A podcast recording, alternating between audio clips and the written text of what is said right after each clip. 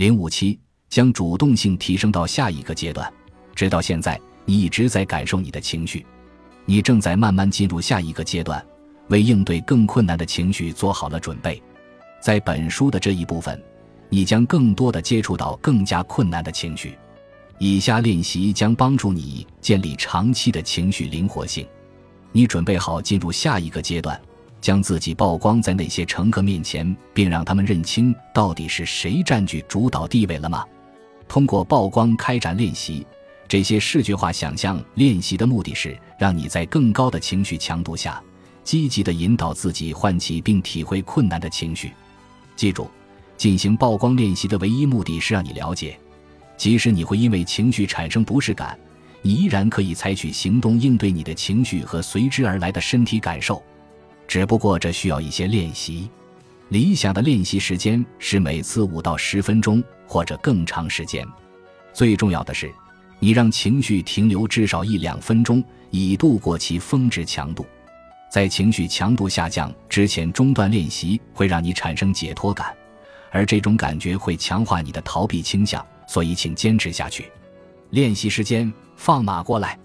视觉化想象练习能够帮助你更容易地进行情绪调节和提高心理灵活性。你会获得相关引导，从而唤起一些困扰自己的想法。这样，你就可以在你想象中的现实面前练习自己的情绪调节技能。你既可能会纠结于评判情绪，并试图强行压制不适感，也可能会运用情绪调节技能并采取行动。通过本次练习。你会感觉到两者的差别。这一次，请在你记录的仪表板中找到能够触发更强烈情绪的情况，然后根据情况开展练习。在本次练习过程中，你需要受到相应的引导，以便能在陷入纠结和采取行动之间转换。练习时间：想象成功，克服阻碍。如果你一直很难与自己想要的生活方向建立联系，也无法下定决心做出改变。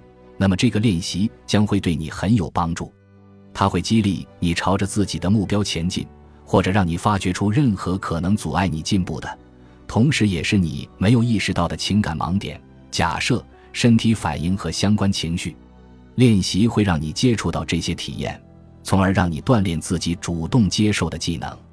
另一个额外的好处是，你所发现的可能是关于其他思想和行为技能的信息。你可以运用这些技能来维持你的决心。在这个练习中，你将想象自己成功的从你认为非常重要的生活方面中取得有价值的成果。暂停。你在前两次练习中体现出的主动性如何？这些练习旨在帮助你在接受和改变之间保持平衡。现在，我们将进入更深层的情绪曝光。你准备好了吗？制作一个曝光脚本。下文中，传统的 CBT 曝光练习可以帮助你克服与社交场合、公共演讲或任何你需要完成的任务有关的焦虑，这会使你朝着你的正北目标前进。这一次，你需要回顾你在上一章所列的决心清单上的压力情况等级，选择一种你认为给你带来的痛苦程度达到了百分之四十及以上的情况。为了达到效果。你可以选择一些让你足够痛苦的事情来唤起你的情绪，但是不要太痛苦以至于让你放弃练习。同样，如果你会定期咨询治疗师，那么请寻求他或他的帮助。练习时间：曝光不确定性，在你的笔记本上创作一个详细的脚本来描述你所选择的情况，以撰写电影剧本的方式描述一下最坏的情况。谁在那里发生了什么，或者你在想什么？尽你所能，并富有创造性的写一篇叙述，并运用第一人称描述你将经历的事情。例如，我走进老板的办公室，他正坐在书桌前，全神贯注地做些什么。我准备向他提出加薪的请求，我的心砰砰直跳。我担心自己会惹他生气，他会认为我提出这样的要求很可笑。我开始出汗了。读出你写的脚本，并用你的手机录音。确保你的录音至少持续五分钟。记住，你的目标是体会你的情绪。为了达到效果，把你的注意力集中在想象中的场景上。注意任何让你分心或阻止你对自己的想象全情投入的冲动。你头脑中产生的任何能够减弱想象练习的想法，都会破坏本次练习的效果。下一步，安排一个安静的时间和地点，你可以坐下或躺下，仔细听你的录音，并同时展开想象。你需要捕捉到自己情绪的产生，不要试图以任何方式改变你的情绪。